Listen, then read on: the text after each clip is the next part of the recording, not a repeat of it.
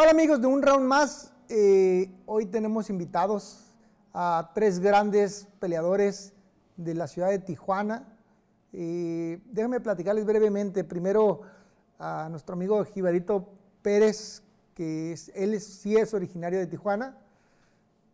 Nuestro amigo El Galán, Mantecas Medina, que él es de Nayarit, pero 100% hecho su carrera aquí en, en la ciudad de Tijuana y al dientón Jorge el Traveso Arce, que también es de los mochis, desde afuera, pero eh, mucho de su carrera eh, la hizo aquí como parte principal.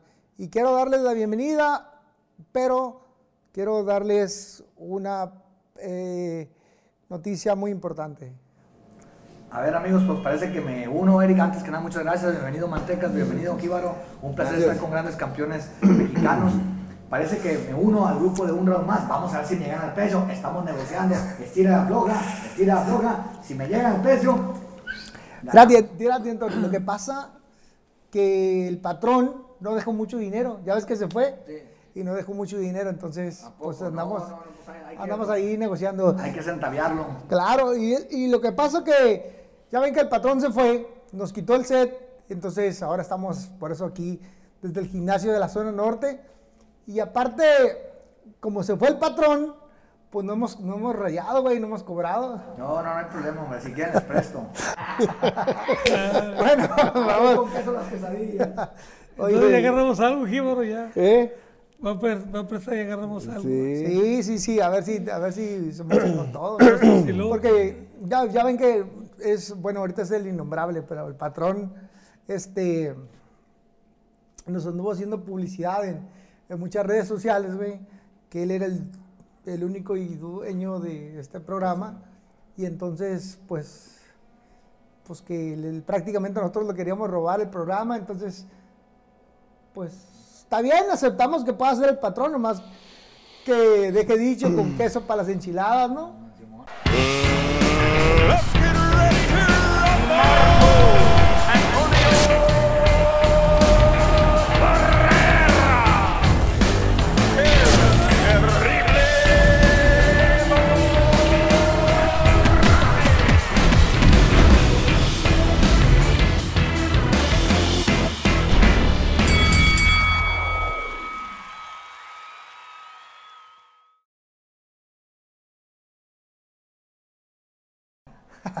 Pero bueno, pues muy feliz de estar aquí en Tijuana con ustedes.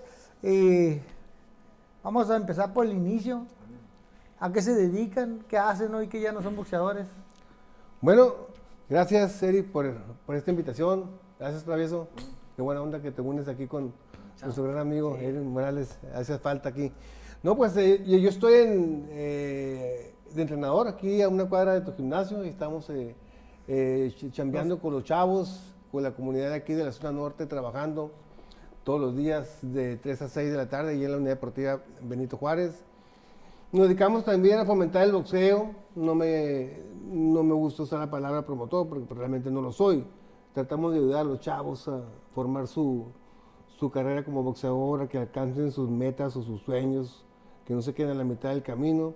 Y tratamos de echarle la, la mano a los morros. Estamos tratando de hacer boxeo por lo menos cada mes. Y eso es lo que nos, nos apasiona y nos llena. Creo que a todos nosotros los que estamos aquí sentados, el boxeo es algo que lo traemos en la sangre, ¿no? Y realmente, pues es lo que es lo que es lo que hacemos día a día aquí en Tijuana. Oye, Eric, pero yo me quito el sombrero ante el bueno, ante todos ustedes, pero realmente este hombre es de, lo, de la época de antes, donde eran boxeadores de verdad, que el pesaje era el mismo día a las 11, 12. Bueno, el Galán también, güey. No, me tocó, no, me, que me tocó fue con Jorge Páez, que fue 24 horas antes. Sí, con Jorge Páez, pero, A mí me tocó la, más de la mitad de mi carrera que nos pesábamos a la una de la tarde la y a las 8 de la noche Sí, sí, a mí también me tocó esa, esa, esa, época, esa época. Me tocaron pelear con, con guantes de 6 onzas a mí todavía. ¿Seis onzas? Seis onzas, cuando peleé una, una, pelea con Leonzo Mercedes, que en paz descanse, en el, en el toreo, donde era el toreo, aquí en el Boulevard. Pues en Super, en Super Mosca, super peleé con guantes, con guantes de 6 onzas, la manita, sí. A mí también me tocó guantes de 6 onzas en la Coliseo eh, a 10 rounds. ¿Cuántas seis son, son esas mini Era la pura manita nomás, la pura manita chiquita. el sí. Con razón, caro, medio piratón. no, diferente. ¿Tú también peleaste con No, seis? sí, me tocó de ocho. Mande. No, de, de, de ocho. Ocho nomás. Mira, este mercado con cuatro porque mira cómo quedó.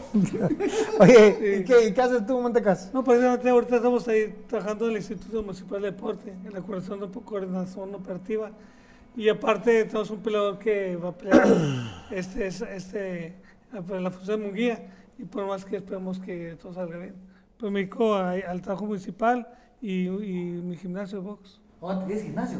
Me dedico a mi hermano ahí en el municipio. Ahí trabajan en... Ah, el oye. Instituto Municipal de Deporte. en El el- CREA. ¿Te acuerdas que en el CREA corría? Este era un venado para correr, era corría Sí, durísimo. pues. Aquí yo corría de bajada. No, no, no.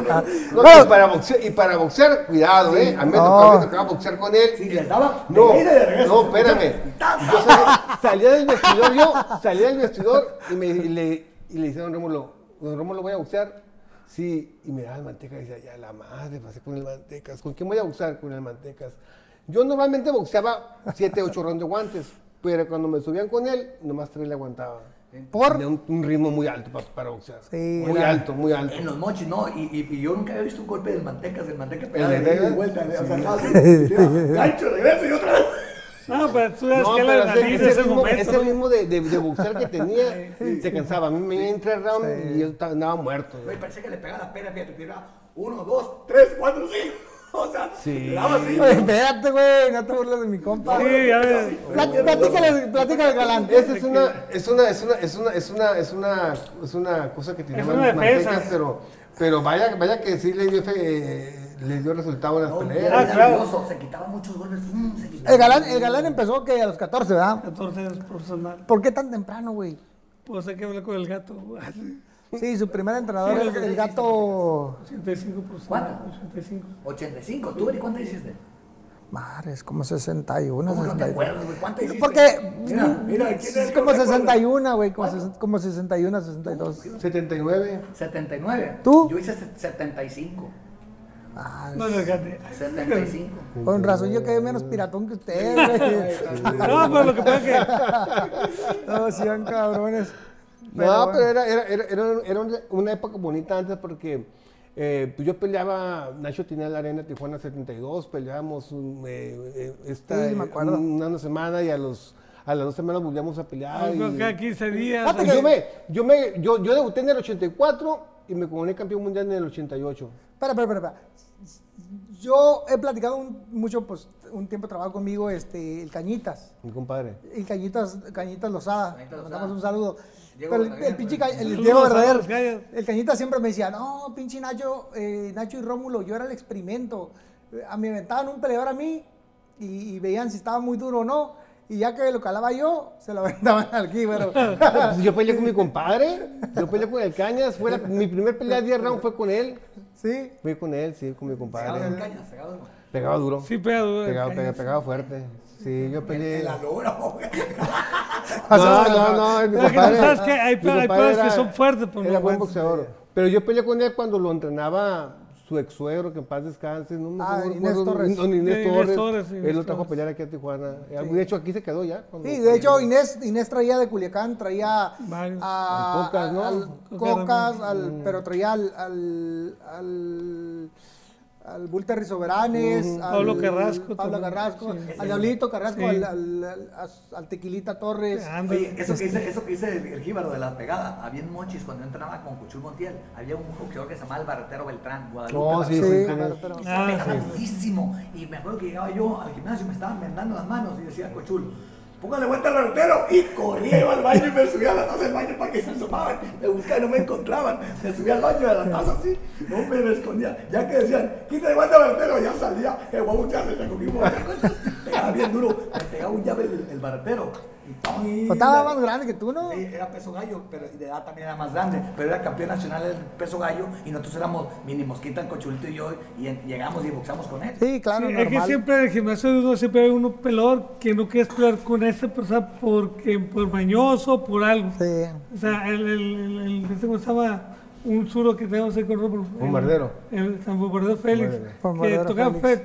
Tiempo. Y tata, y pues lógicamente no te, no te dejaban. Pero como, pero, pero, pero como Julio nadie, ¿eh? Como y- Chávez y- nadie.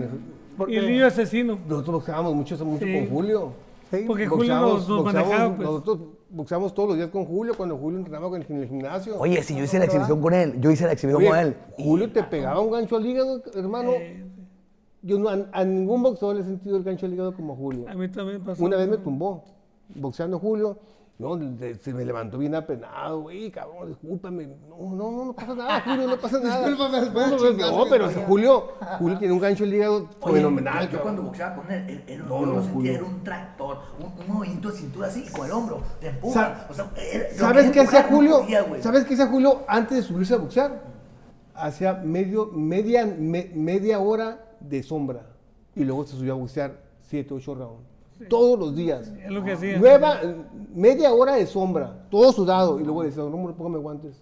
Yo decía, lo voy a agarrar cansado. No, ¿cuál? Ya bien Nos ponían una Y luego me todos decía, no. Rulo, otro round más. Puta, va, otro round más. No, pero Julio, Julio sí, pegaba no, muy sí fuerte. me- Julio pegaba, pegaba Yo me quise pasar acá de lanza y pum, ganchito y, oh, y la gente, sí, es lo campeón, sí, y yo, cállate, cabrón. No, no. Sí, es- pero Nadie sí. como Julio. Julio pega No, muy no, fuerte. sí, sí, sí, yo boxeé con él tres exhibiciones y el con- fuerte está, es un fortísimo, tractor, es un fortísimo. tractor para adelante, te pega el hombro y le pegas y no le haces nada porque está, Y, y lo bueno está es que nos tocó esa etapa, como dijo, como dijo Gíbaro, una etapa donde Julio que hicimos junto con él, pues parte de. Bueno, bueno, también, pero yo también me acuerdo que en esa misma etapa traían eh, el crecimiento a la par de, de, de Maromero, ¿no? Ah, sí, sí. Sí, pues iba a la, a la par como ustedes, pues de uno y otro, pues tú saca, dijo, está, está, está bueno. el-. Lo que pasa es que Maromero, buen peleador, pero jugaba mucho contigo. Jugaba mucho, te agarraba la mano y te pegaba y, y te pegaban la acá y, y, y todo el show. Y, y las manos y me pegaba y, y, y quédate parado, Mategas, quédate parado. Pues, pues, pues tenía que quedar parado para que me pegara. Pero bueno, era parte del show, pues.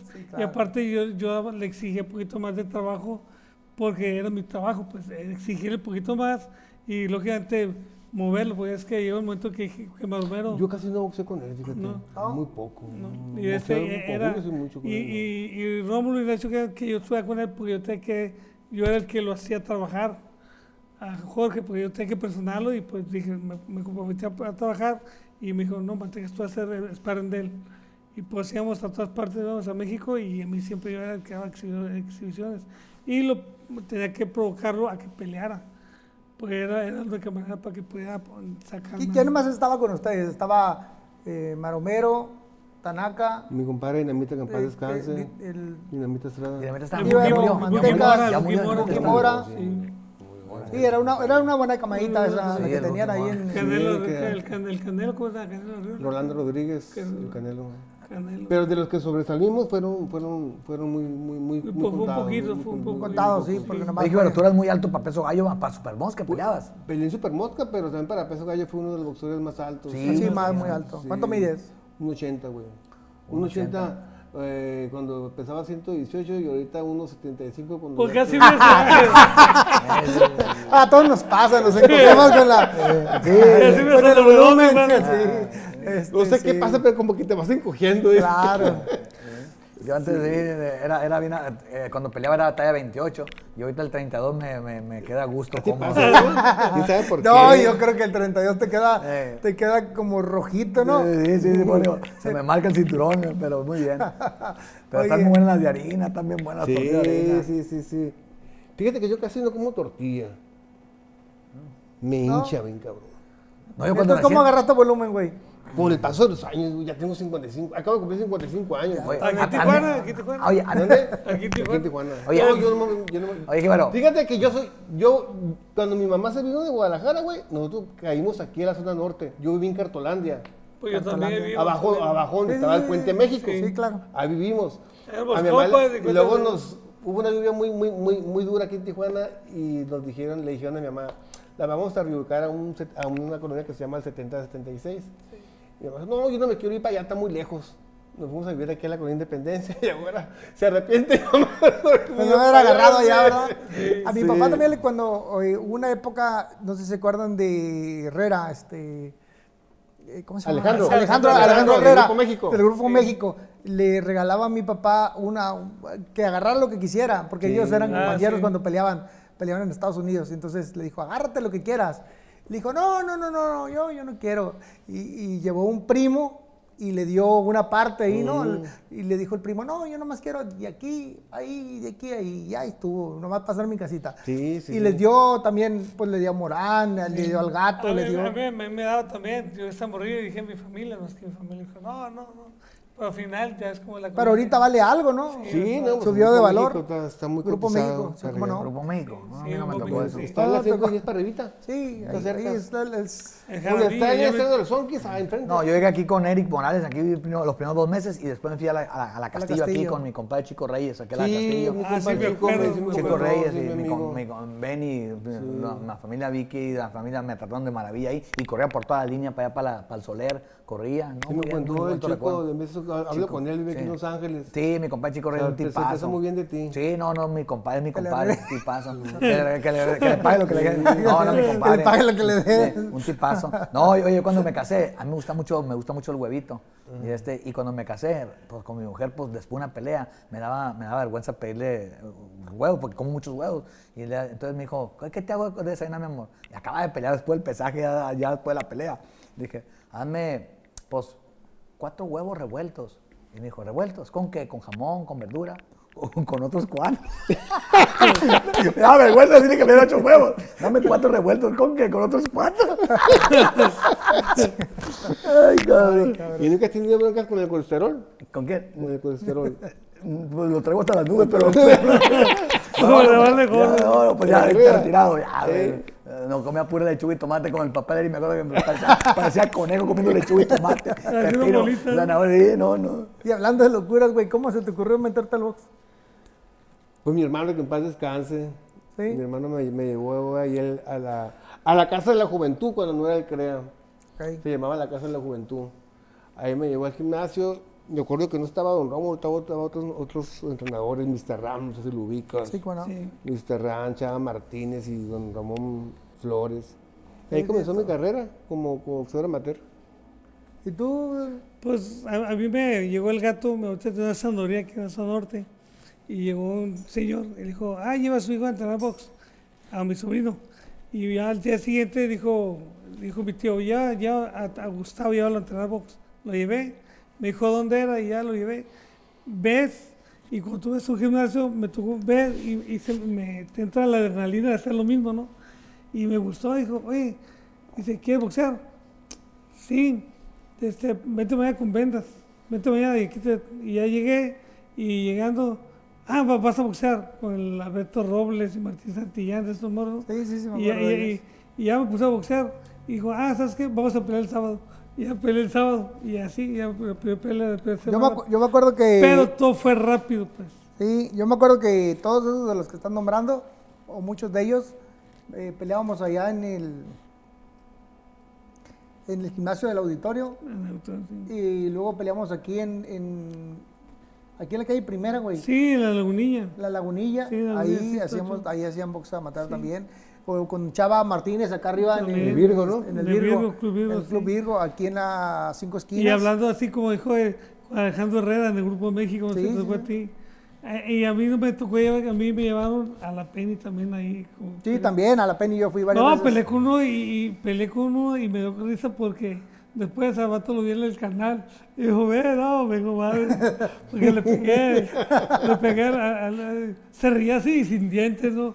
Y, y puro eso que lo- y, y- pues ya en la calle pues sí me dio miedo, yo tenía que, Me dio frío. pues, me dio frío, yo tenía, yo tenía 14, Oye, 13 años. Una vez, una vez, peleamos Eric tú y yo, tú eres la estelar en el auditorio, ¿no?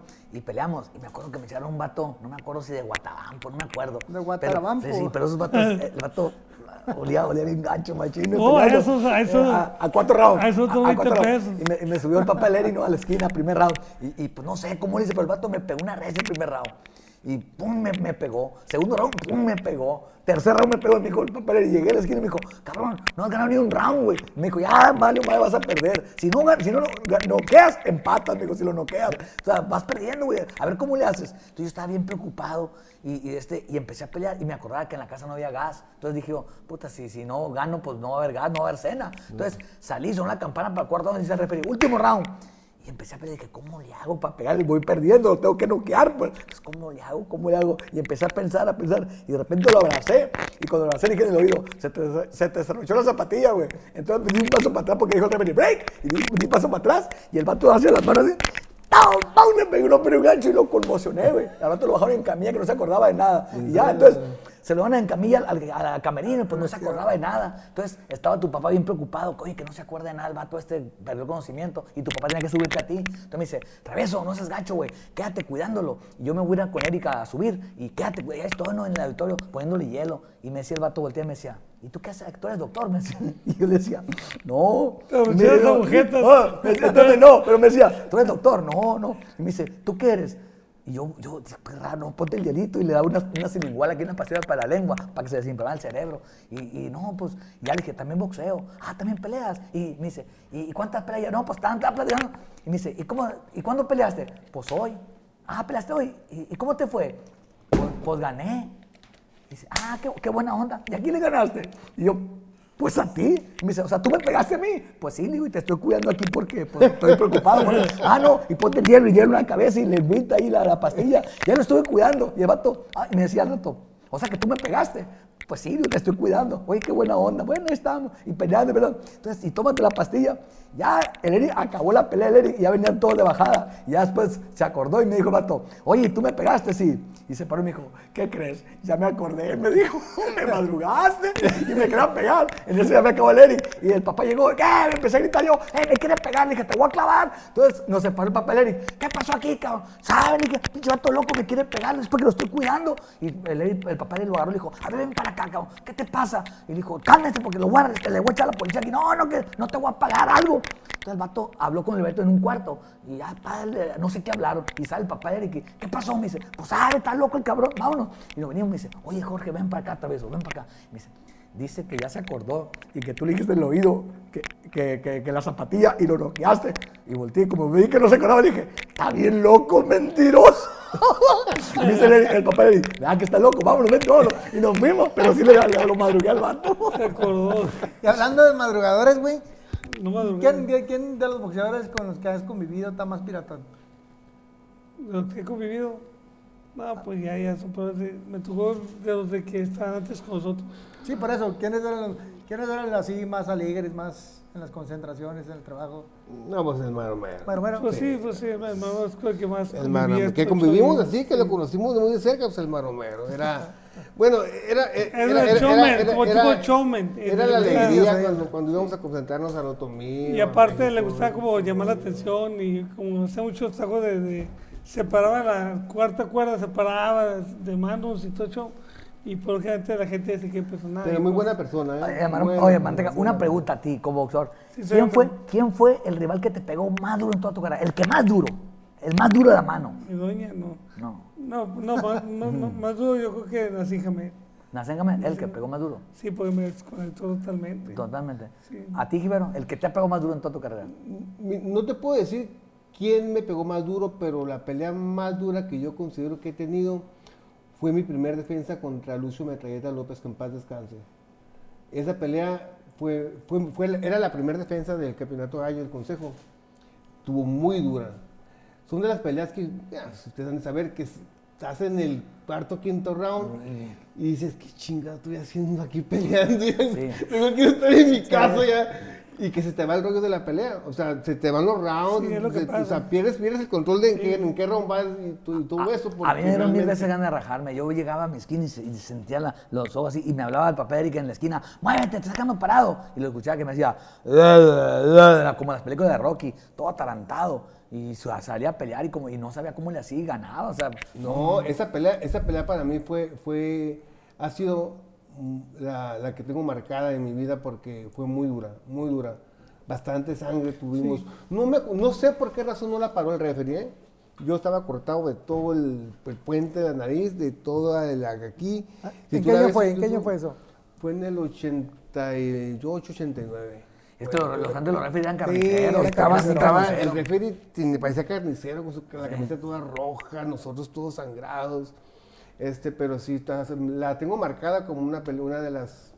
Una, una experiencia muy, muy, muy. Lo veo muy con. Troy Dorsey, también yo me cortado aquí esta parte y pues tienes que seguir peleando, pues tú estás peleando y la misma adrenalina te hace que sigues peleando, no es de que te Sí, quedes no, parado. la vergüenza deportiva no Y- te da sí, permiso sí, de, sí, no te- de rajarte. No te andan y eso es lo que a veces... Estás esperando que la, que la esquina te haga un paro, pero Pero- pero no muchas veces no te ayudan nada. Son medios gachos, ya sé. No, yo, yo dos, tres veces sí y decía, hijo de la chingada. A ver a qué hora me van a hacer un paro, pero no. Oye, Eric, Me dejaban morir solo. ¿Y a, y a ti cuál fue la pelea más dura que tú has tenido? Mira, Pues, fíjate, fíjate cómo está el tema. Y ustedes a ver si a ver si nos logramos entender o a ver si me logro explicar. Lo que pasa es que las peleas que tuve, las más grandes, Paqueado, Barrera, fueron buenas peleas, fueron complicadas, fueron difíciles, pero lo que no entiende la gente que son de cierta manera ya con mucha estrategia, con, con- más temas y, y, lógicamente entre sus años, que no, no llevamos mucho, pero sí hay un cambio de, de- de- forma de ver el boxeo, de forma de pelear, eh, utilizar más medios eh, para poder de- descifrar las peleas, eh, ocupar un equipo multidisciplinario para, para mí solito. ¿Sí me explico? Hay, hay otras metodologías para poder subirte y hacer una pelea diferente. Entonces, las peleas más difíciles para mí fueron con Júpiter, Al fueron inicio. con, Sí. con, Al este, con Pepillo Valdés al inicio, porque no había tanta estrategia, no había tantos medios, no había economía, no había nada. Entonces era a valor, güey, ¿no? como sea. A como te sea. Y lo que la gente no entiende es que, por ejemplo, cuando con, con Pepillo Valdés era un peleador que había peleado contigo, que había empató por el título mundial, era un peleador con mucha experiencia, Complicado. complicado, difícil, zurdo y aparte medio, medio rudo, Cochinón. para pelear, rudón para pelear. Esos dos y entonces, güey, yo estaba novatón, tenía 18 años, era una pelea que le gané, sí le gané, pero güey, me costó, terminé muy lastimado, o sea, físicamente muy desgastado Físicamente cansado. cansado agotado. por la pelea mucho, mucho, mucho más que cuando terminé con el mismo Paqueado, cuando peleé con, con Barrera y con otros tantos. Eh, esa pelea para mí fue muy desgastante, pero son peleas que como no hay estrategia al 100%, porque no sabes cómo, Cómo cómo viene, cómo- qué va a cuán- qué, qué tipo de golpes utiliza más, no hay tanto estudio. Porque en esa época no conseguías peleas, Ajá. no había VHS, YouTube sí, como claro. hoy, que es fácil encontrar un, un peleador y poderlo ver y descifrarlo. Hoy, Estudiarlo, eh, sí, ¿no? estudiarlo.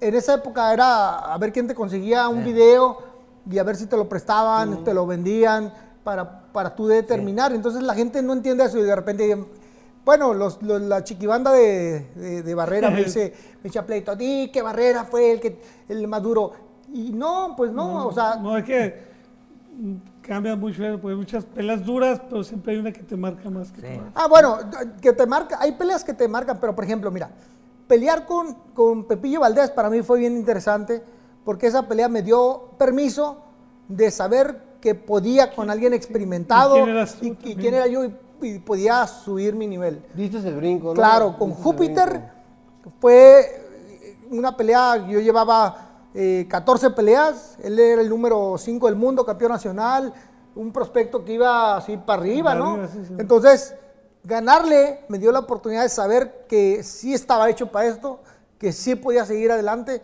pero luego la gente, bueno, toda, una parte, ¿no? Porque son ahí medios, o les gusta estar echando pleitos, ¿no? complicado.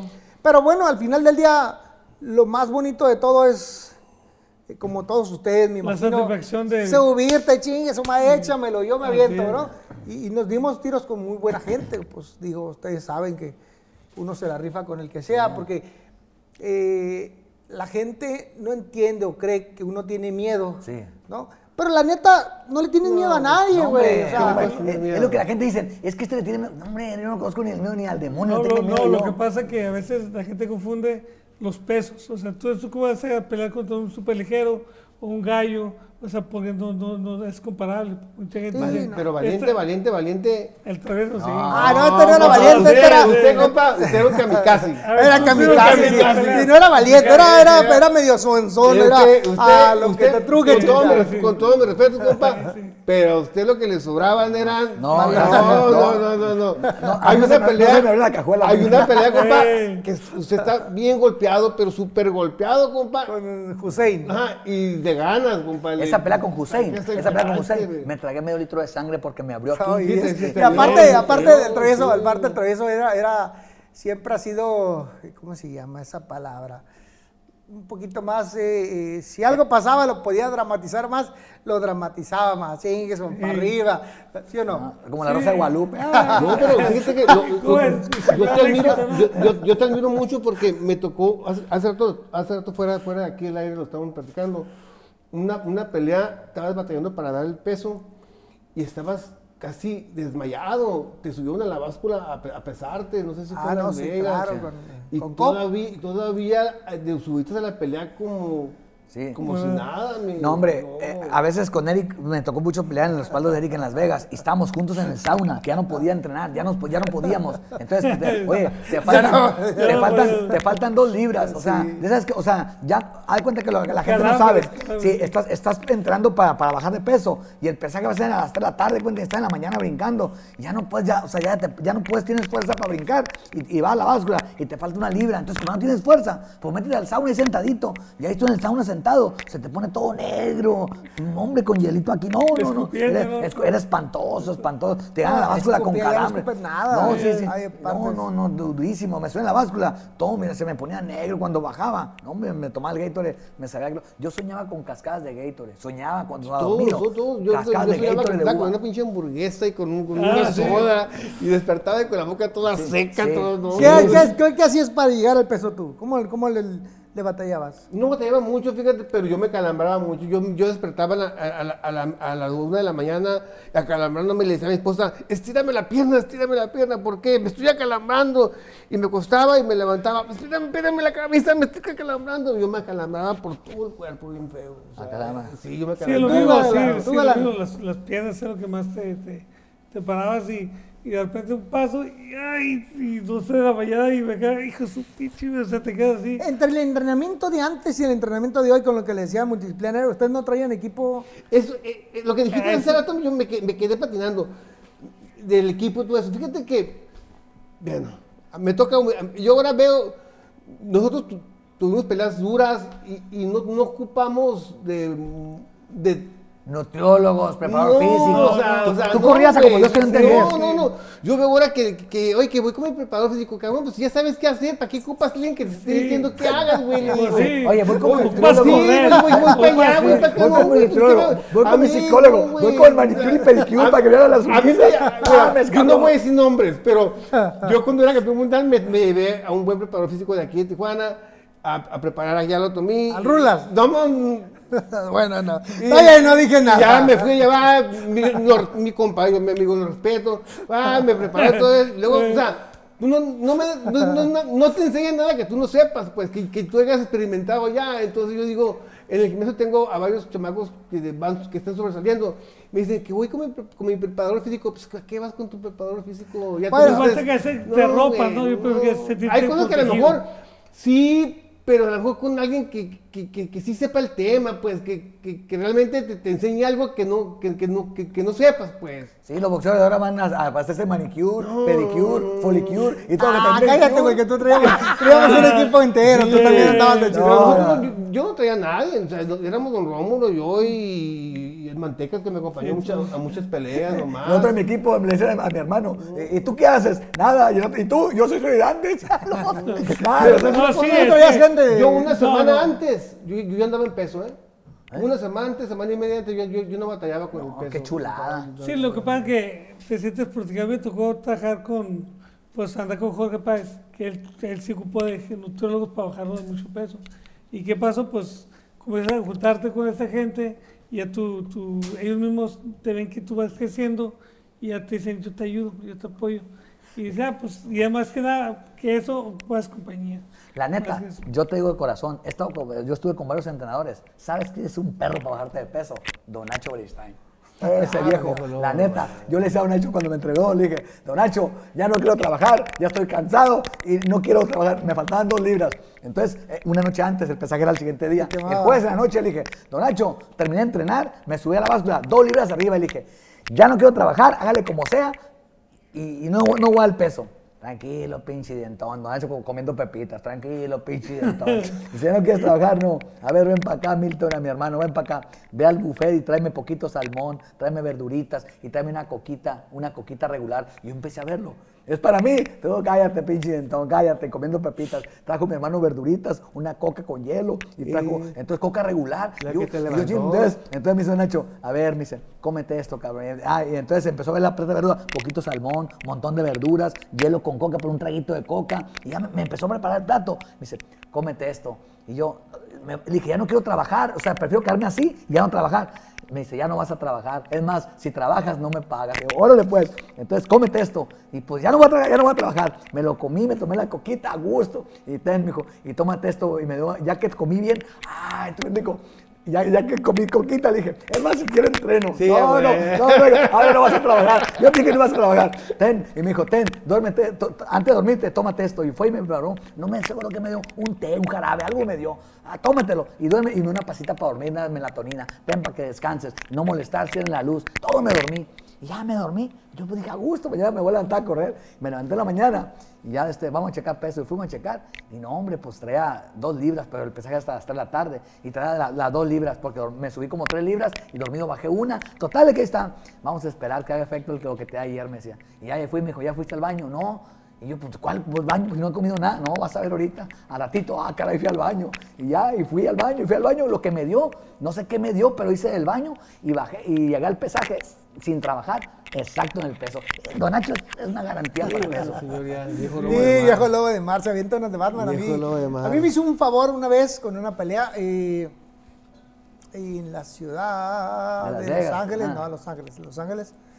Eh, Fernando y yo estábamos platicando, traíamos ahí como cuatro libras y no, era difícil y complicado.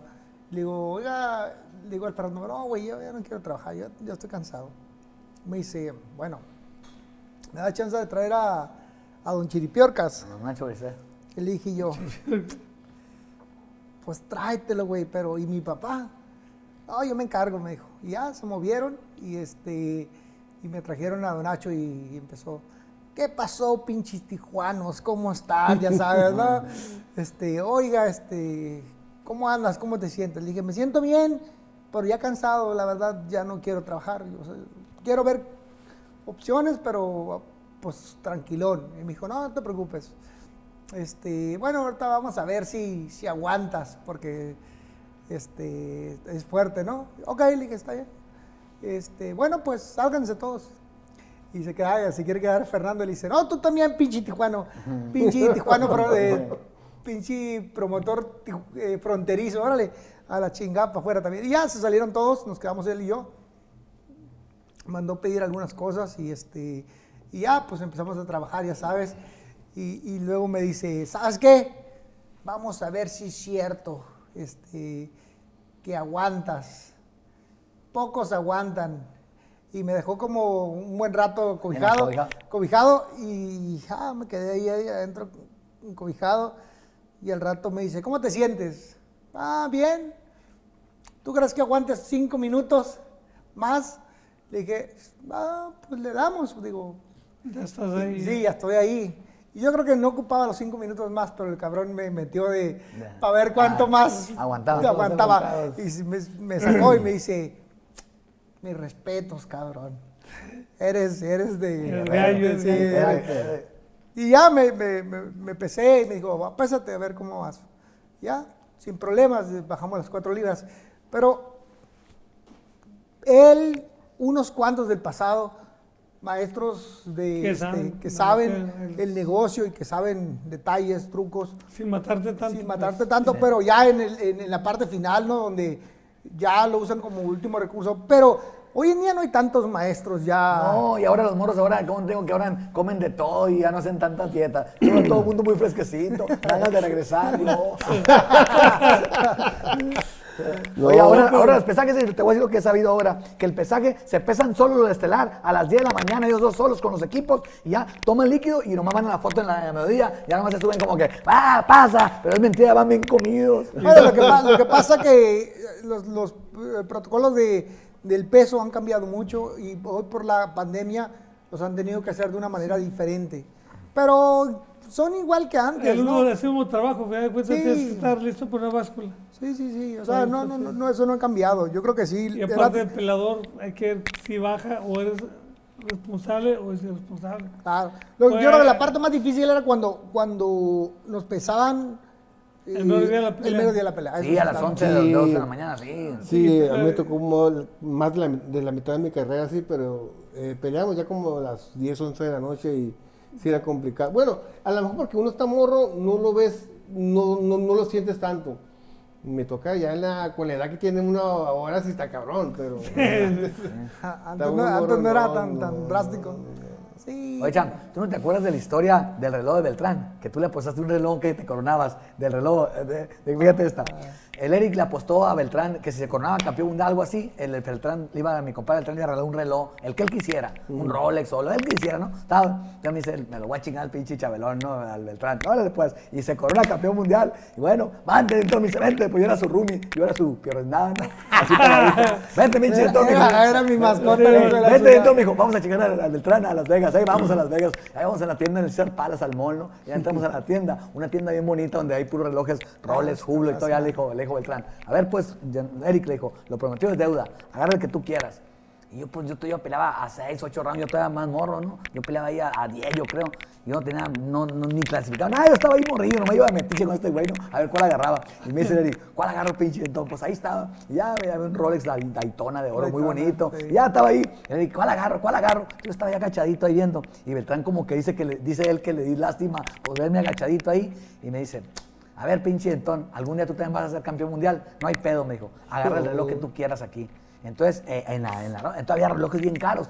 Y yo, la verdad, no soy ventajoso, no me considero una persona Uy, ventajosa. no. Espérate, me dijo Beltrán, a ver, pinche Entón, me Oye, pinche Dentón, nomás no digas mentiras, no, no, güey. no, me dijo, me dijo, agarra el que tú quieras. Y yo le dije, no, güey, le dije, es que aquí no está el reloj que yo quiero. ¿Cuál quieres tú?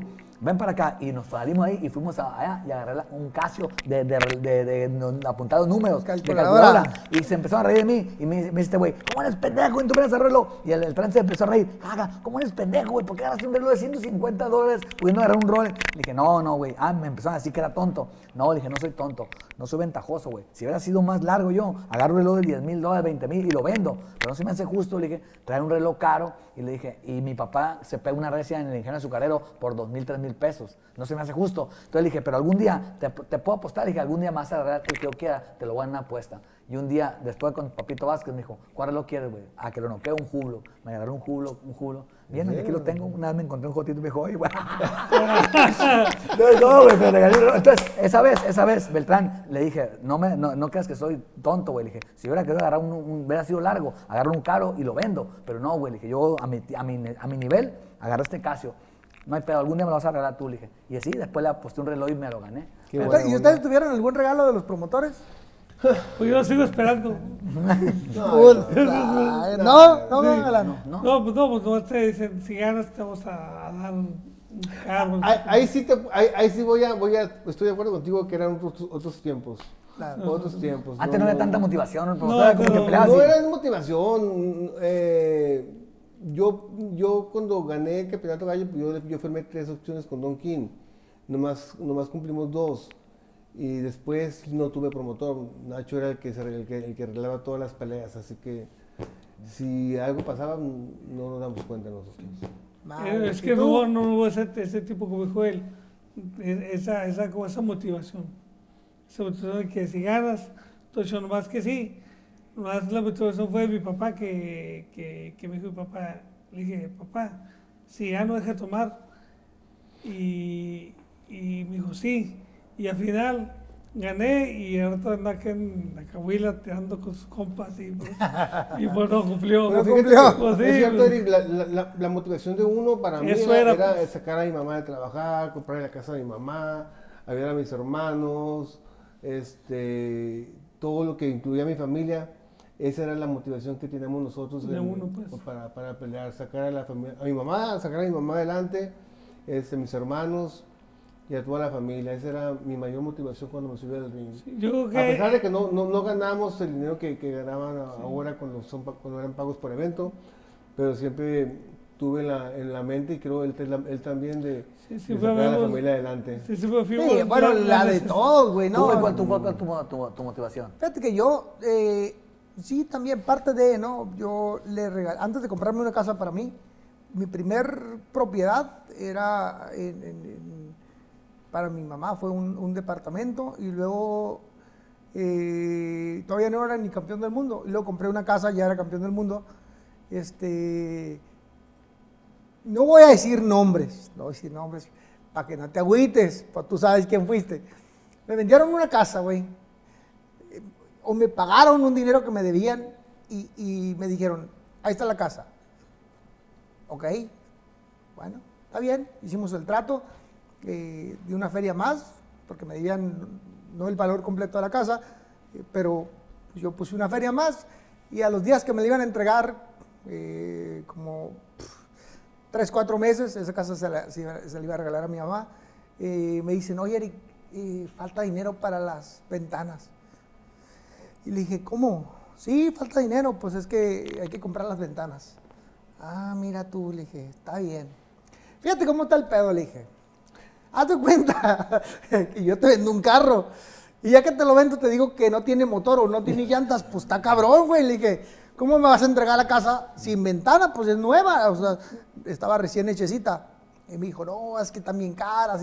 Pues sí, güey, pero yo te pagué la casa pues espero que me la entregues con tu y ventanas, no seas cabrón. Y total, dije, mira, voy a fingir que no me dijiste nada, güey. Ahora, yo espero que pongas ventanas, porque si no le pones las ventanas, pues voy a fingir que no te conozco y te voy a poner en tu madre, güey. No. Y me dice, no seas cabrón. Oh, pues no seas cabrón tú, güey. ¿Cómo vas a entregarle una casa sin ventanas? Total, que ya eh, pasaron unos un par de meses. Y ya que Y terminaron de, entregar- de hacerle los arreglos que le faltaban a la casa porque estaba en construcción, en Obra obra, negra. negra. Y, y, pues ya terminaron la casa ya finalmente me le pusieron las chingadas ventanas y ya me entregaron mi casita. Y esa fue la primera casa eh, que compré, pues se la compré a mi, a mi señora madre y, y mucha gente muy cercana a mí del, del- del trabajo me decía, Eric, ¿por qué no te agarras la casa? Yo les decía, ¿yo para qué chingos quiero la casa? O sea, Sí, siempre o sea, pues yo como quiera ando para todos lados, o sea, no, no necesito una casa. A mí no me interesa tener una casa y, y saber que mi mamá vive pues en una casa así media Claro. pinchona, ¿no? Claro, claro, Yo, claro, yo claro. prefiero darle su casa y ay, luego vemos. Y dicho y hecho, yo ya estaba casado en ese tiempo, le di su casa y a los cuatro o cinco meses, porque en, ese- en esa época peleaba muy seguido y aunque no ganaba muy grandes cantidades, pero pues me alcanzaba para, para comprar lo necesario, entonces ya después me compré mi, mi casita. Y ahí, ahí, esa es la primera motivación de todos. Yo- Claro. yo he escuchado muchas historias de muchos compañeros y ese es, es uno de los principales motivos. Sí, la necesidad. la necesidad, ¿no? Porque todos venimos de... de- de- Sí, porque a nadie le gusta que le peguen. ¿no? Yo no conozco un riquito que diga, voy a pelear porque, porque me gustan los No, chingados. no, no, no, no, no, no, no. Que siempre hay algo tras de eso, o sea, que, es algo. No, sí, pero, pero, pero sí, sí, sí me queda muy claro que, que un, un, un porcentaje muy, muy grande de los boxeadores que venimos de abajo, la Pues mayor- todos, güey, venimos de abajo. O dime a- uno de a- uno que otro no. Dime uno. Que no. Mejor no te lo voy a decir. No, dímelo, güey, Uno de dímelo. México, güey. Uno de México. Bueno, a ver, güey. Estamos hablando de boxeadores. A ver, Sí. boxeadores que tengan a un fin, no, Sí. un fin, un fin de una carrera duradera, larga, o sea. No, No, no, Kawashi no, era un gusto subirse a pelear. Sí, Eso sí, es lo- otra lo cosa. hacía por hobby. Lo hacía por hobby. Pero No, no hay- alguien que, hay- que- que- Nadie, güey, todos venimos tronados. O sea, todos Todos. traemos la alucín de, de querer sobresalir, de, de la familia. Oye, y de qué los triste, hermanos. qué triste, Eric, qué triste que la mayoría de los boxeadores venimos de extracción humilde y a veces por los excesos acabas igual, jodido, medio loquito y, y bien golpeado y sin dinero. Bueno, Pues mira, yo, acabas, yo, yo, lo acabas. yo sí te he visto otra vez, pero no voy a decir nada. No, no, no, te digo, no, no, yo no, yo estoy tranquilo. No, güey, es que, es No, que, eh, pues, mira, mira, A mí todo mi de- el debut, decir el, cosa, primer sueldo, que bueno, me sigue dando interés. No, güey, no, pero es que mira, la mayoría de los boxeadores que, que- que hemos logrado algo, este, yo nomás estudié hasta, hasta tercero de primaria. Te sé lo de todo porque la misma vida me lo ha enseñado. Pero ah, pecamos de meses de ignorante. La ignorancia Sí. no es malo, pues, pero, pero válgame la. Sí, a veces la necesidad no te da permiso exactamente, A- a mí me la ponen en el kinder, güey. Yo ahora, yo ahora que me dedico más al, al box, me he dado cuenta de, de cosas que, que- pasaron en mi carrera y no me costan, pero sé que pasaron y, digo- y me digo, ta madre, soy, soy yo, soy yo, yo no, no me atrevería a hacerlo, pues. ¿Sí me entiendes? Y, y joder a un, a un boxeador, a no darle lo que, lo que realmente Lo que le ocupa, corresponde. lo, que, lo, que, lo que es nomás. Lo que le corresponde, lo lo que que le corresponde nomás, claro, hasta claro. ahí. O sea, hay, que hay gente que gana más que tú, que te un golpe, y sin- Exactamente, Mira, güey. eso de que ganan más que tú pasa muy seguido y pasa más con la gente que ni siquiera tiene nada que ver con el boxeo y nos invadió. Desafortunadamente es muy fácil obtener una licencia y no es para que tomen nota los, los vividores, por favor, no queremos más. Eh, pero sí hay- hay- tenemos mucho, mucha, mucha invasión. Y en Estados Unidos es lo mismo, porque en Estados Unidos te dan una licencia de second o de manager por 50, por 100 dólares. No hay, no hay un estudio que nos, que nos, que nos obligue a hacer para poder ser entrenador, peleador o algo, güey. O sea, ¿Sí? Te dicen, ¿y cómo le hago? Pues tírale, pues tírale. Sí, tírale. sí. ¿Pero cómo? Pues a- ahí, Así me tírale. decía, tira golpes, que tienes más golpes. Y tú dices, pues ¿cómo? Tú tienes más golpes y para gane la pelea. Y Oye, pues ganaba oye, Galán, ¿y tú hasta qué, qué, qué a estudiaste? la secundaria. Secundaria. A la sí. Y lógicamente yo, yo, yo terminé yo- mis necesidades a veces de chamaco, pues todos tenemos diferentes necesidades de morro, ¿no? Yo eh, probé, salí a los 15 años de la primaria, eh, salí a los 18 de la secundaria y lógicamente el box a los 15 años que empecé a debutar, debuté, me fui engranando en el box porque te llama la atención.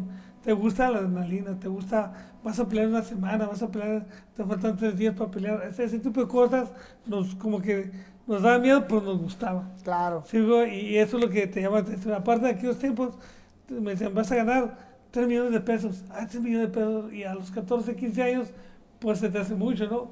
Y eso fue lo que te llama la atención. La decía dijo Jorge, el dinero, pues lógicamente para tu familia que ocupa dinero y todo eso, y pues lógicamente es, es siempre Fíjate, a- gratificante ganarte una A mí mi debut, güey, me pagaron 600 pesos. 600 pesos menos el 30% del cochul de mi entrenador, que me cobraba el 30%, me quedaron 420 pesos. ¿Sabes qué hice con los 420 pesos? Fui a la joyería y en aquel entonces mi mamá tenía muchas ganas de un anillito de mesita que se andaban usando. Y fui y le compré un anillo a mi mamá y le puse el nombre de ella, Juan, y mi mamá se llama Juanita. Le puse Juan y por dentro le puse la fecha de mi debut. Y llegué yo y le dije, mamá, es, es el primer sueldo, le dije, te lo voy a regalar a ti, le dije, este es un anillo para ti regalo. Le dije, es el primer regalo, le dije, de muchos que te voy a hacer algún día te compro una casa. Y mi mamá, mi, mi mamá, sin querer queriendo, dice la palabra que el que honra a su padre, a su madre, tendrá vida eterna. Yo sin querer honré a mi, a mi mamá. Ahorita voy a decir por qué me río. me- me- dale, dale, me- dale. Sin querer queriendo, el primer sueldo se lo regalé a mi mamá. Y mira, Dios me bendijo con, con muchas Oye, victorias. ¿Qué le dijiste? Es el primero y el último, porque este güey es más piedra. Hijo de la chica. No, hombre. No, no se compra un chicle para no tirar No, un hombre, papelito. le, le compré casa a mi mamá, le, le compré a mis hermanos casa, a todos mis hermanos les los ayudé para las casas, Oye, carros. ay. No, ¿Sabes mucho. qué pasa tras eso? Fíjate, te voy a contar algo. Algo que no, nunca analizamos. Son varios factores los que de repente hacen que el boxeador, eh, que cuando se retira, no todos puedan vivir como campeones, ¿no? Y te voy a explicar en, en- en lo que alcanzo a visualizar. Uno es que antes, antes había en los boxeadores un poquito menos de preparación o muchito menos de preparación con los que hay ahora, ay, en esta época. En esta época los boxeadores están un poquito más estudiados, tienen algunos una carrera adicional al boxeo. Esa es una parte. La segunda parte es que la visión ha cambiado, la manera de gastar o de invertir ha cambiado, pero lo que, lo que también ha cambiado, este, muchos de los boxeadores de antes fueron campeones mundiales, se hicieron una, dos defensas, tres defensas, y no te alcanza, güey. Con tres defensas, Sí, cuatro, sí. no te alcanza. O sea, necesitas una carrera de- Larga. larga de, de títulos mundiales, tiempo, sí. constante, para que realmente genere economía, porque un peleadorcito del antes, ¿cuánto ganaba? 30, 20 mil, 40 mil 15 dólares, menos impuestos, menos eh, equipo, menos esto, sí, menos lo otro. mucho. Te quedaban pff, la mitad, güey, o menos. Entonces realmente, pues no, no, te, no te ajustaba para, para seguir viviendo el ritmo. Fue de- tu carro chocolate. claro, o sea, todos empezamos tronadillos y ahí fuimos y unos por eso llegaron más, más, que, más lejos que otros, ¿no? Por las épocas. Hoy mismo eh, hay boxeadores que están, en mi ver, sobrepagados, ¿no? Pero bueno, es lo que hay de economía y está bien, pues digo, si lo hay, pues órale, pues está bien. Por eso le digo a mi hijo yo ahorita, dedícate a boxear, güey. Te voy a hacer millonario en la primera pelea. Que la causa panal, pero nos vamos a pinta vamos a cobrar, digo. No, no. No, No, mi mujer no no. quiere. No, No, mi mujer no no. quiere, me cuelga mi ¿Por, mujer. por qué no quisieras que tu hijo fuera boxeador? No, es es muy duro, es, es muy duro el boxeo y aparte te voy a decir la verdad, con el respeto, yo creo que mi hijo no va a tener el hambre que tuve yo, yo tuve muchas carencias y ahora mi hijo, yo conocí Di- Disneylandia con ellos, cuando llegué a Disneylandia, ah, supe que existía, yo nunca conocí y ellos conocen, conocen la playa. No conocen- queremos que pase lo que pasamos sí, nosotros, sí, ¿no? sí, sí, Yo creo que esa es, es la, es la- es la base de todo esto. Mi- yo- mis, mis dos hijos boxean, los más chiquitos, pero yo no los llevo al gimnasio. Yo me, yo, yo me, me- me- le digo a mi esposa, ya me voy al gimnasio, me, subo al carro. Si él quiere ir, él, él, él que se vaya porque... Oye, tengo un hijo que es bien comelón y, y le gustan mucho las paletas de esas Magnum, de esas así de pura nieve. Y papá, ¿cómo? entonces quería ir al box, andaba bien entusiasmado, boxeando. Papá, llame al box y sí, pega duro. Lo empecé a entrenar y muy bien, iba muy emocionado. Salimos del, del gimnasio, papá, llame al Oxxo, compré una, una Magnum. Y, y ya le dije, oye, le dije, pero si sabes que si, eres- si quieres ser boxeador, no puedes comer Magnum. Y luego le gustan las tortillas de harina, no puedes comer tortilla, no puedes tomar Coca-Cola. Y empezó a ir todo y me dijo, ah, no, mejor ya no quiero ir. Mi hijo Raúl, él, él- él ya, está, grande, ¿no? Tiene 30 años. Cuando comenzó a pelear, este, a mí se me hacía un nudo en la garganta cuando, estaba, cuando me daba arriba del ring. Le quería gritar y no podía. Se me salían las lágrimas. Y, y- y ahí, ahí sentí yo que no, no, no, no estoy yo preparado para ver a un hijo mío A un hijo arriba, arriba sí. Gracias a Dios ahorita ya no boxeó, le- ya es un, un ontólogo y este y pero tuvo como siete peleas profesionales, Ah, ¿no? ¿profesionales? Debutó, sí, debutó. No, este, un día me dice, papá, ya no puedo ir al gimnasio porque tengo que ir hasta el Valle de Las Palmas, a la, U- A la UABC. la UABC, y yo me dice, güey, como, como diciendo, ay, de veras, mijo, pero por adentro dije, que a toda madre, que no vas a pelear, digo, está bien, hijo, pues ve con, ve con tu abuelo y dile, porque entrenaban ese entonces con su abuelo, con don Rómulo, ve con- habla con tu abuelo y ponte de acuerdo con él, le digo, y a todo da, dije, yo, Ahí, toda madre. para que la gente que de repente no entiende, este, tú te casaste con la hija de Rómulo. Rómulo era su- tu entrenador. Rómulo fue mi entrenador por pues, toda, toda, toda mi vida. Él me crió parte de, de- de mi, de mi- mi vida. Estuve casado con su hija por 25 años. este, por cosas de la vida, pues nos divorciamos. ¿Cuántos, cuántos chiquillos tuviste con ella? Eh, tres. Tres. La más grande, Tania, la que está casada con De Marco. Raúl, el que estamos hablando, y mi hijo Cristian, el más chiquito. ¿A poco el Tony de Marco es tu yerno? Sí, ¿Está sí, casado con tu hija? Está casado con mi hija. Ah, tú- tú- entonces tu hija me, me escribía por, porque, porque fueron a Mochis a vivir un tiempo. Sí, y, creo, que tu, creo que tu nieto iba a entrar al colegio de mis hijos. Ah, y, sí. y ella me escribía, campeón, me dice, ¿qué tal el colegio? Bien. Entonces eh, Sí. chateaba con mi esposa y me dijo mi Sí. esposa, oye, me dijo, una muchacha que es esposa de un boxeador, Tony de Marco. Ah, sí, le dije, son de Tijuana, pero andan aquí. Y chateamos ahí de vez en cuando. sí, ¿Es tu hija? Es mi hija. Órale, qué buena onda. No, no, no sabía. Ella es la mayor. Ella es la mayor. De ahí sigue Raúl, el, el que estamos hablando ahorita. Sí. Y luego el más chico, Cristian. Eh, sí, pues eh, tuvo, tuve tres hijos con, con, con Marta Elena Quidarte, que es la, ex esposa, la hija de don Rómulo. Y pues todavía llevamos una buena relación, mejor que antes. A gusto. Está bien. ¿Tú, Galán? Sí, sí, pues yo, no, pues yo tengo una esposa y tengo tres hijas y prácticamente las tres no boxean, son, ar- son artistas, pues están en la Pues, sinfónica. Pero, o sea, ¿estás casado? Sí, sí, tres veces. No, sí, no, sí, no, no, sí, me, me- pues ya, ya tengo más de 25 años casado. 25 con- años sí, casado, Galán. Sí, Y con la Con la misma, ¿no? Con la misma, sí, sí, es sí, cierto. misma, sí es. Sí, tengo tres hijas maravillosas que están en, que están en, la, en la Sinfónica Juvenil de Tijuana y pues están echando de ganas. Ahí ya un- universitarias las tres, las dos, pues una está en la primaria, pero ahí van las tres hijas a gusto. Ya, pues ya, ya una vida ya de, ahora sí de papás. Entonces, ¿ustedes qué les hubiera gustado más vivir? ¿La época que vivieron de boxeo en el pasado? eh, ¿Una atrás de la que antes de que ustedes llegaran? ¿O esta que está en el presente? Bueno, depende del contexto. Lo, lo- lo que pasa que, lógicamente, dices, híjole, ahora nos dicen, hay una pelea de, de, de mucha gente, mucho dinero, pues el tiempo de hoy. Claro. Anterior- Anteriormente ganamos, quizás no, no, no, no ganas lo suficiente como peleas.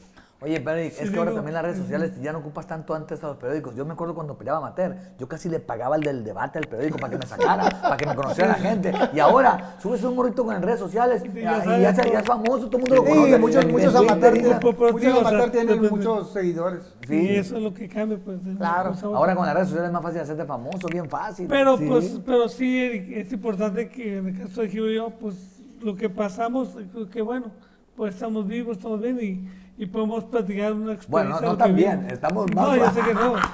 Yo tampoco, todo. Pero, pero eso es lo que, lo que pudimos vivir y, y tuvimos buenos resultados. Yo gané campeonato mundial, fue campeón mundial, acá fue campeón mundial también. Y Tú fuiste bueno, campeón mundial en, en Peso Pluma. pluma, cinco Pluma, veces. cinco veces. cinco veces campeón mundial peso pluma. el consejo. Consejo uno, tres de la FIB y uno de la OMB. ¿Y usted, señor? Yo fui campeón mundial gallo del Consejo y super gallo de la AMB. Y les pregunto no porque no sepa, ¿eh? porque pues, ay, me, me lo sepa, No, pero lo importante es... pero por la gente de repente, No este, sabe. Pues, No los ubica. no los por- ubica bien. por- porque, a veces son. Porque ya están tepos. betabelones. Sí, ya están, ya- Claro, ya estoy Sí, la- la- los, los, los morros de ahorita no... no, no. Sí, no nos conocemos bien tanto. estos ojos caídos. No, aquí el galán, debo decir. Sí, que- el, galán era, era eh. como Luis Miguel o como Brad Pitt. No, como no, bien. a mí me dicen Sharpay, eh. Ah, Eh, manteca No, de- ojo de ojitos de regalo, que los abran. que oye, tú fuiste campeón mundial en, en qué ediciones? Fui campeón mundial siete veces en cinco categorías diferentes: mini mosca, mosca, super mosca, gallo y super gallo. Fui campeón mundial de la OMB, del CMB, de la AMB, de todos, de todos los organismos fui campeón mundial. Nada más. Humildemente, Nada- Este, más. este es el, este es el nuevo patrón del, del programa, este el tetracampeón, de- el, perdón, el pentacampeón.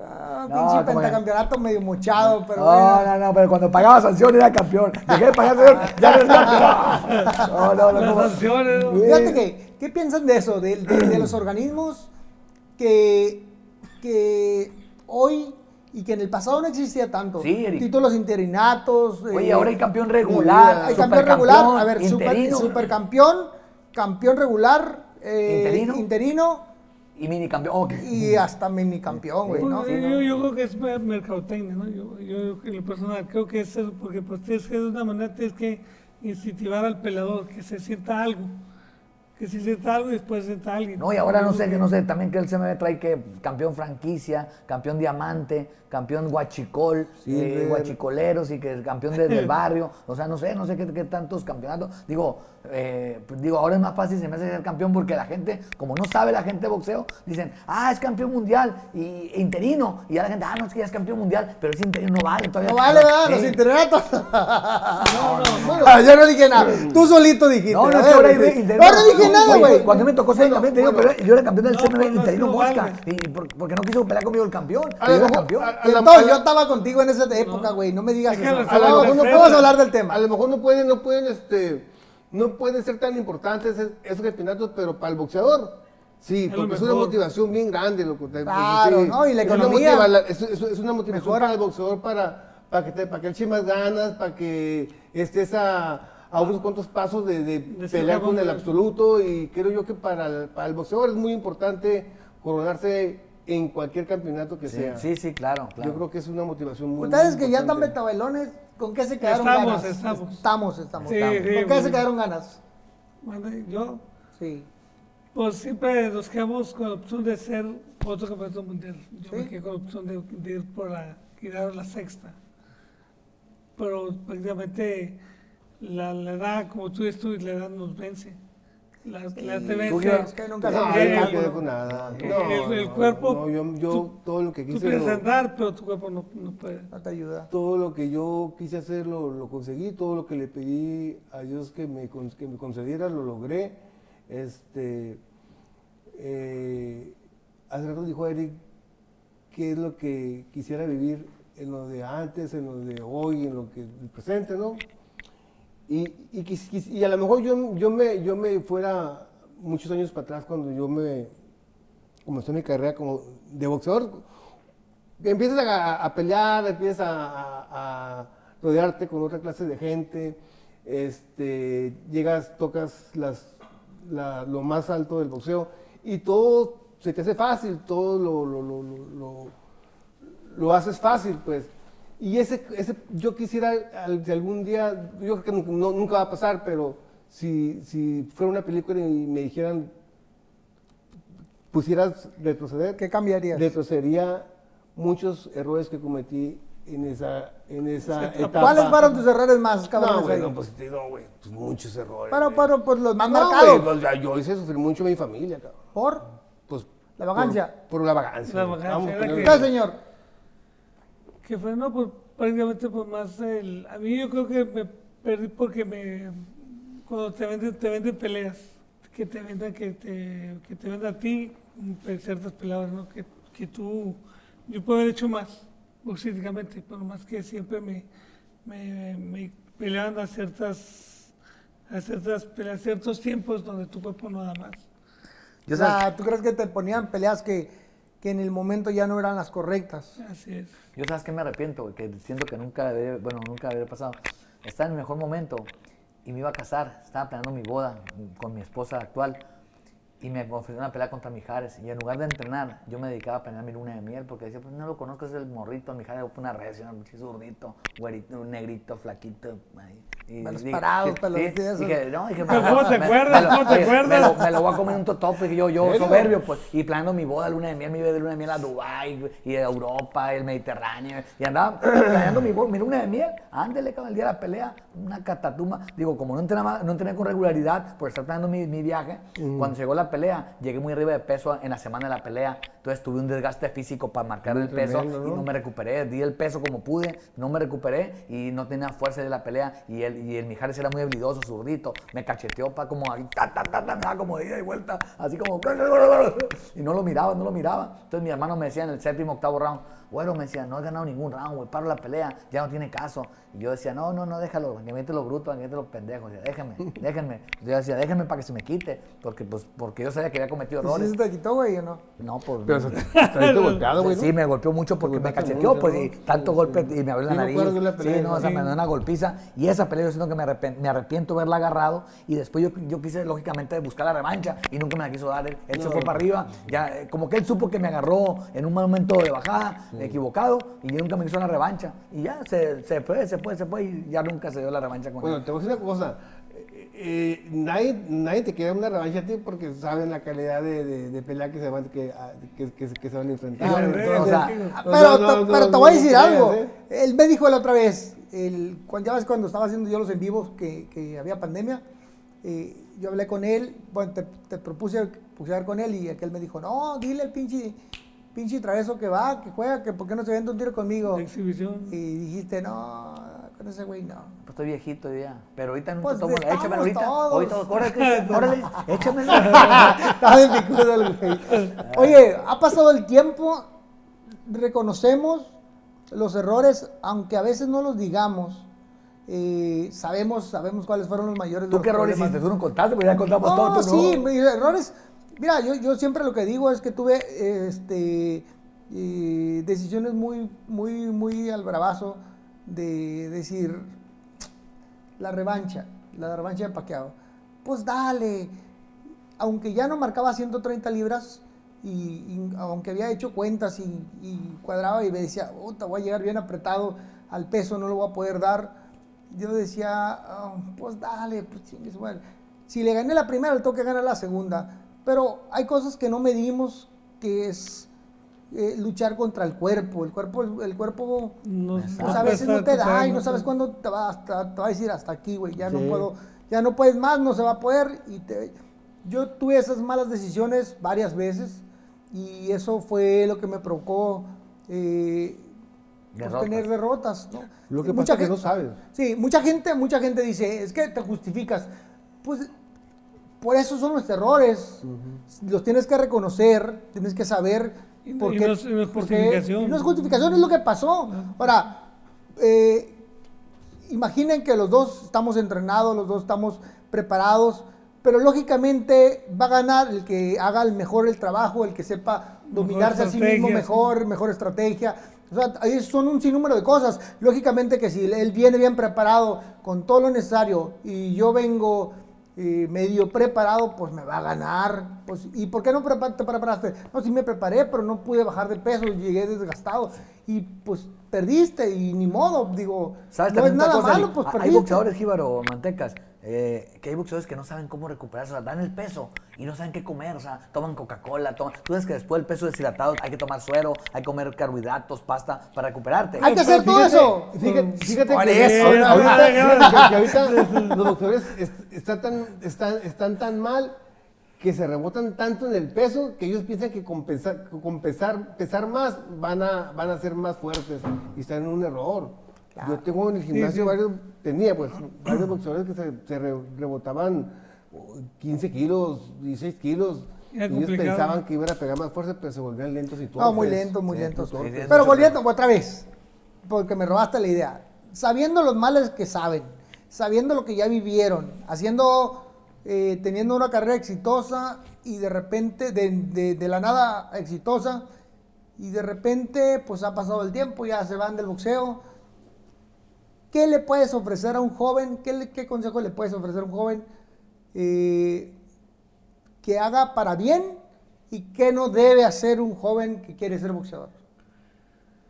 Prácticamente al que quiere ser, tienes que darle la oportunidad que experimente lo que quiere hacer. En el caso de que de box, experimente, pero que siempre tenga pensado ser una vida de estudiante, todo eso. O sea, tienes que darle la oportunidad lo que él quiera hacer. Pues no puedes evitarlo de que pues no te dicen, es que no seas egoísta.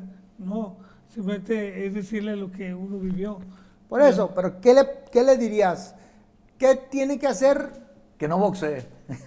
Que- sí, pues, pues, te vas a reír de mí. Muchos, muchos papás me dicen a mí, oye, dile a mi hijo qué tiene que hacer para, para, para ser chingón, que estudie. Luego me, se me quedan viendo con cara así de, no, no, no, de boxeo. No, olvídese del boxeo, ponte a estudiar, güey, déjate de Sí, cosas, sí, ¿no? sí, sí, es- pero, es pero lo que... yo, yo sabiendo lo que sé, pero pues el, lo- Es la que gente, te, la te gente te voy a decir algo no ahorita, te voy a decir algo. A veces hay papás que ven que su hijo le gusta el box y oyen que el Canelo 30 millones de dólares, 20 y dicen, uy, aquí soy. Pero no, no saben que hay que sacrificarse, esfuerzo, correr, bajar de peso. No saben, no saben que tiene que ser un conjunto de un buen entrenador, un buen promotor, ser disciplinado, tener talento. O sea, hay muchas cosas que tienes que hacer para ser campeón mundial. No cualquiera puede ser campeón. Claro. Entonces, hay peleadores que se sienten que son muy buenos, muy buenos y ya se hacen en Las Vegas con millones de dólares. No, ¿Qué te hizo ser fácil. campeón mundial a ti? A mí, a, a mí. ¿Qué, qué crees que te hizo, qué te dio, por qué, por qué llegaste tú? Bueno, yo creo, yo creo que, que yo pienso con todo respeto que sin afán de ofender ni meterme en problemas,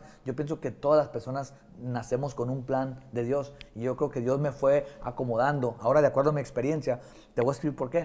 Porque yo antes de llegar con ustedes aquí a Tijuana, yo quise cruzar para Estados Unidos ilegalmente, porque me ofrecían en Los Ángeles, Siete Mares, ya te platiqué, y quise cruzar y nunca pude cruzar. Y mi amigo con el que iba, en cuanto me separé de él, él cruzó y yo no. Entonces, mi destino no era cruzar. Yo llegué aquí con tu papá y aquí me hice campeón. Creo que Dios me fue moldeando, me fue buscando el camino, me fue acomodando las cosas para llegar. Oye, yo debuté en el 96 y me coroné en el 98, o sea, ni tres años de, de profesional, y me coroné campeón mundial con Córdoba. Me coroné el 5 de diciembre del 98 y debuté el 19 de enero del 96. O sea, en menos de tres años, Tres años. campeón mundial. ¿Por qué, por, qué, ¿Por qué crees que fuiste campeón mundial? ¿Qué hiciste? Yo qué hice, pues me, la- yo creo que me gustó la adrenalina, me gustaba trabajar, me gustaba pegar y que no me pegaran. O sea, una, cuando te metes en el ring, sientes, te sientes arropado y dices, esto es mío, y esto es mío, y te gusta. ¿Y Ya estando en el boxeo, es lo que te llama la atención. En mi caso, que yo era técnico, era pegar y mover y cómo jugar. Yo me acuerdo, yo me acuerdo de tu entrenador, que tu primer entrenador, El gato. el gato, el gato este Félix. Félix. Eh, pues a una, una época te entrenaban Sí, aquí, sí, aquí- y aquí y otra parte entrenaba en varias partes, ¿no? Pero yo me acuerdo que, que entrenabas aquí y me acuerdo que cuando boxeabas, este, estabas boxeando, ta, ta, tum, pa, te movías y de repente eh, te pegaban una, una derecha, ¿no? Porque traes la mano Sí, izquierda la abajo. mano, sí. Te decía, ándale, mijo, ándale, bájela más, bájela más para que le peguen, ¿cierto? Sí, pegar así, bajar la mano y. ¡Ande, bájela, bájela! Bájela para que le Así peguen la más. voltea para abajo. Sí. No, sí, sí, pero son. o sea, ese tipo de cosas, pues quizás son los que a nosotros nos levantan, ¿no? Sí. Pero tú sabes que, que la verdad, en ese momento nos tocó una etapa, a mí sí es una etapa bonita, buena. Claro. ¿Tú, licenciado?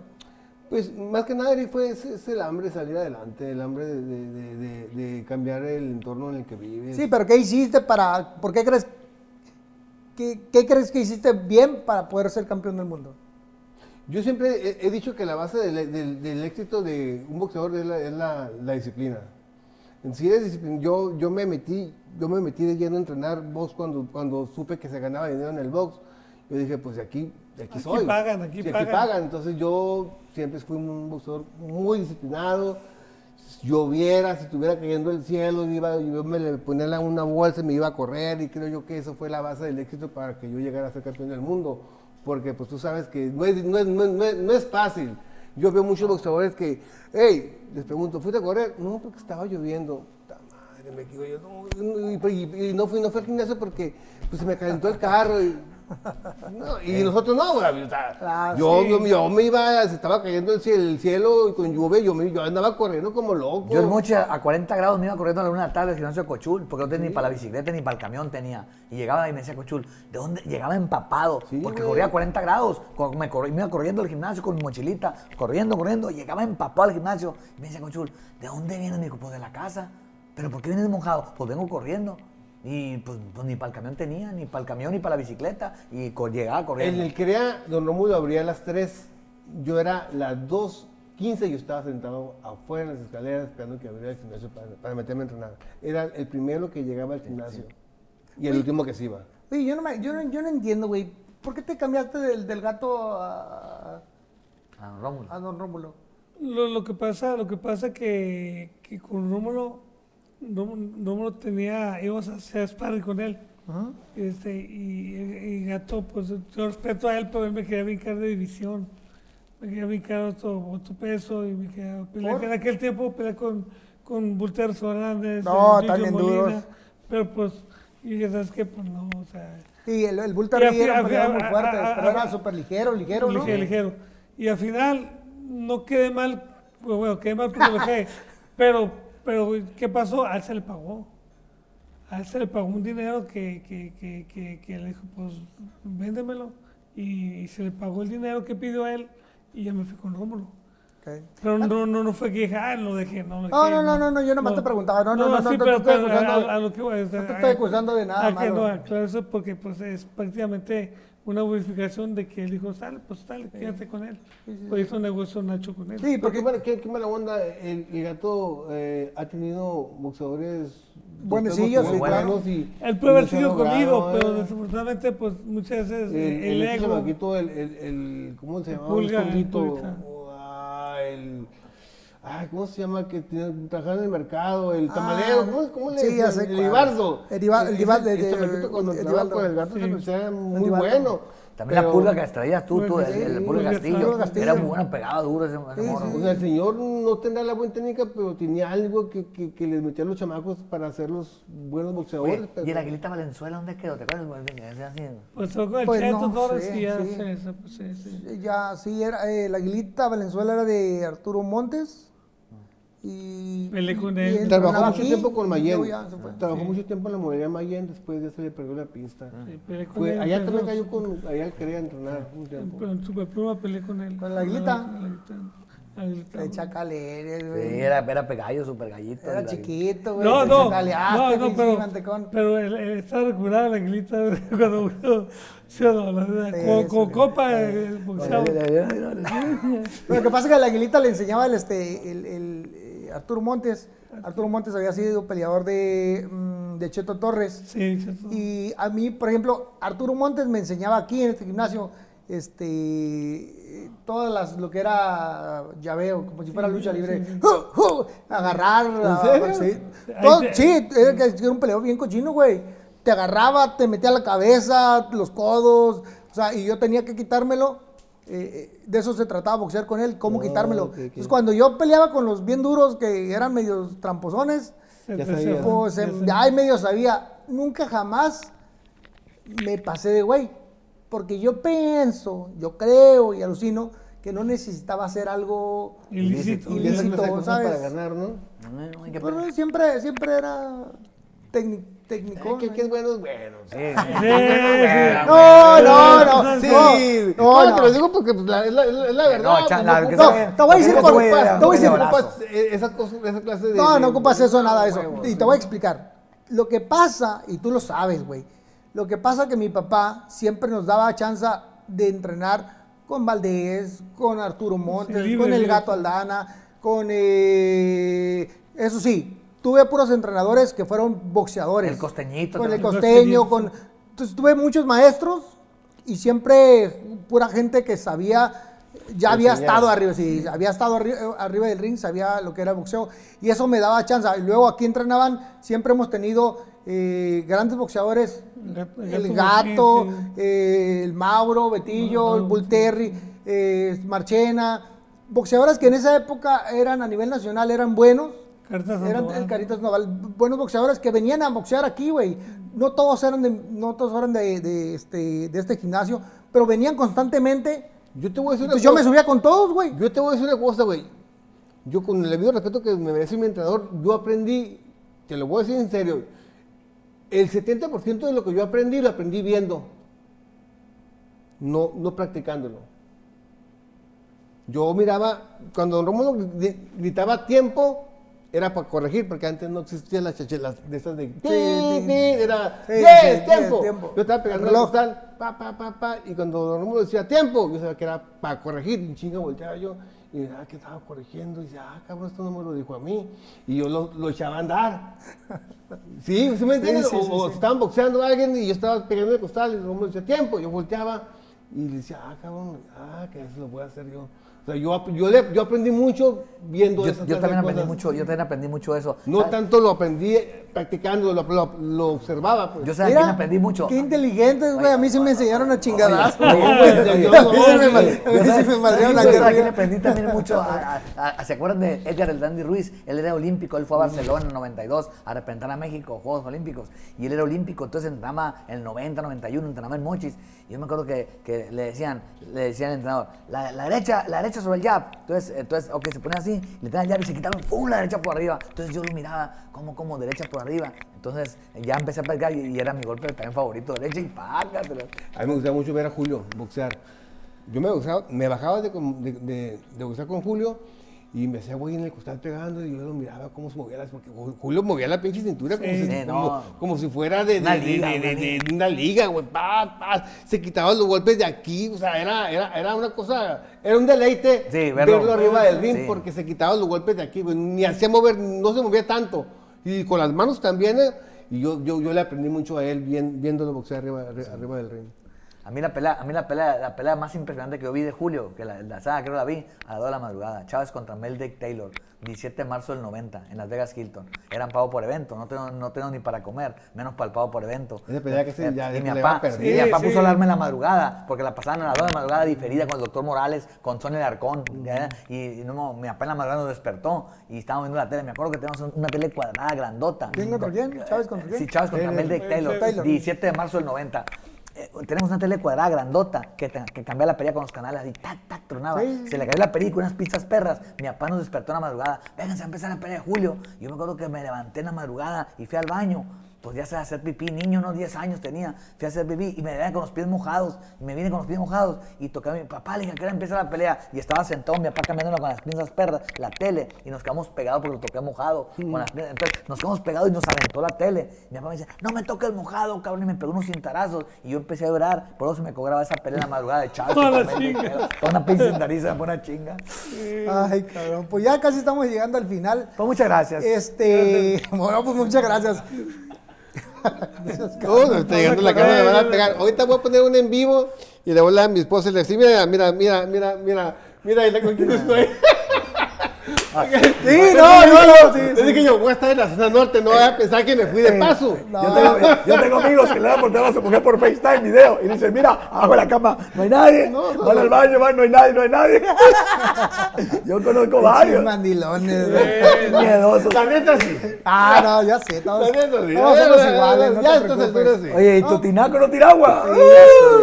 Oye, pues muchas gracias. Yo creo que el boxeo de Tijuana eh, ha tenido a lo largo de, de to- de muchos años eh, grandes historias de ustedes eh, y de otros tantos campeones que, que- que ha tenido la ciudad.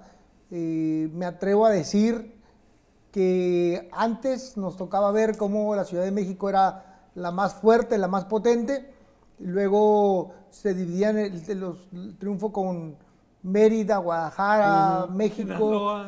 Sinaloa, y hoy por hoy Tijuana es la fuerza del país, Capital del boxeo. la capital del boxeo, ¿cierto?